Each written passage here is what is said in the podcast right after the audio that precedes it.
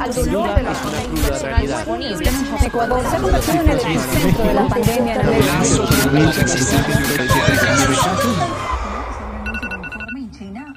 cifra de muertos por coronavirus a 1.355 personas y más de 60.000 contagiados. Día 1. La mayoría de la gente escucha por las calles que esto solo es cosa del gobierno, que es un plan para modificar la economía. Otra gente piensa que es simplemente política. Escuchan que el COVID es más que un virus y mucho más que peligro. A ciencia cierta, me corresponde decir que la ciudad entera, el mundo entero, está desesperado.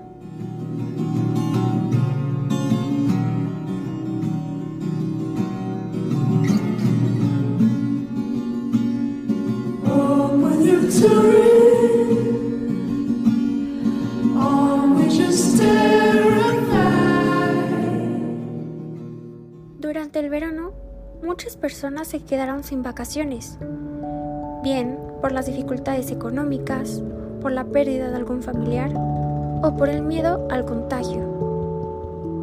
No fue fácil aceptar esa situación, pero cuando pusimos el acento en la necesidad de construir una vida de la que no tuviésemos la necesidad de huir, no fueron pocos los que la aplaudieron. Aplausos en el balcón, ayudas entre vecinos y familiares, empatía. Las muestras de solidaridad fueron frecuentes durante los momentos más duros de la pandemia. Y así lo refleja la buena hospitalidad que logró esta reveladora frase de Julio Cortázar. Si te caes, te levanto, y si no puedes, me tumbo a tu lado. Gente que su vida se ha roto por no respetar las distancias. Pasó por los medios de protección, reuniones como si no pasara nada, pensando que nunca iba a pasarles. Aquellas risas se han apagado y lo peor, que personas queridas no lo han podido soportar.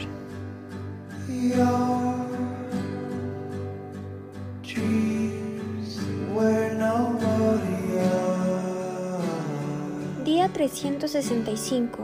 Hoy, desde nuestras ventanas, vemos las calles vacías, escuchamos las risas de los pequeños, los cantos, los aplausos, las llamadas y ese grito de esperanza de que todo mejorará pronto.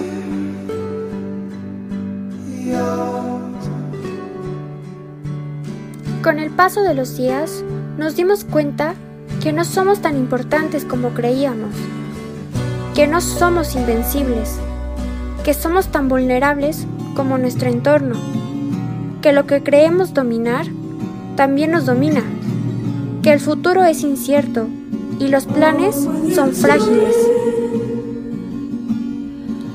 Que no somos tan diferentes, pues respiramos el mismo aire y pertenecemos al mismo sitio.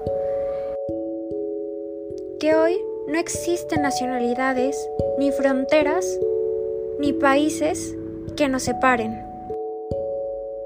2021. Hoy vemos al mundo como un nosotros. Hoy es un día más que pasará la historia por lo que hicimos o por lo que no hicimos. Hoy es un día más en donde esperamos que el aprendizaje perdure, que la unión y las palabras de aliento no se conviertan en tendencia pasajera, que no olvidemos que las crisis son para evolucionar, los errores para aprender y sobre todo que las caídas son para levantarse. Un día más para reconstruir nuestra mente, nuestro entorno, nuestro futuro, porque más allá de nuestra individualidad, sabemos que juntos podemos dejar una huella eterna. Marquemos esa huella con fuerza, contagiando sonrisas y generando empatía. Un día más para evitar que lo que pase hoy se quede en el olvido.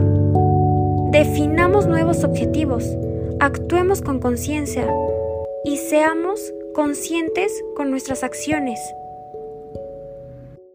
Súmate para mostrarle al mundo entero que hemos aprendido la lección.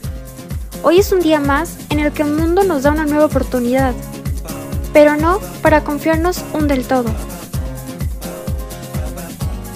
Elaborado por Ana Joana Martínez Duarte, estudiante en la Universidad Marista en la carrera de Comunicación 2021.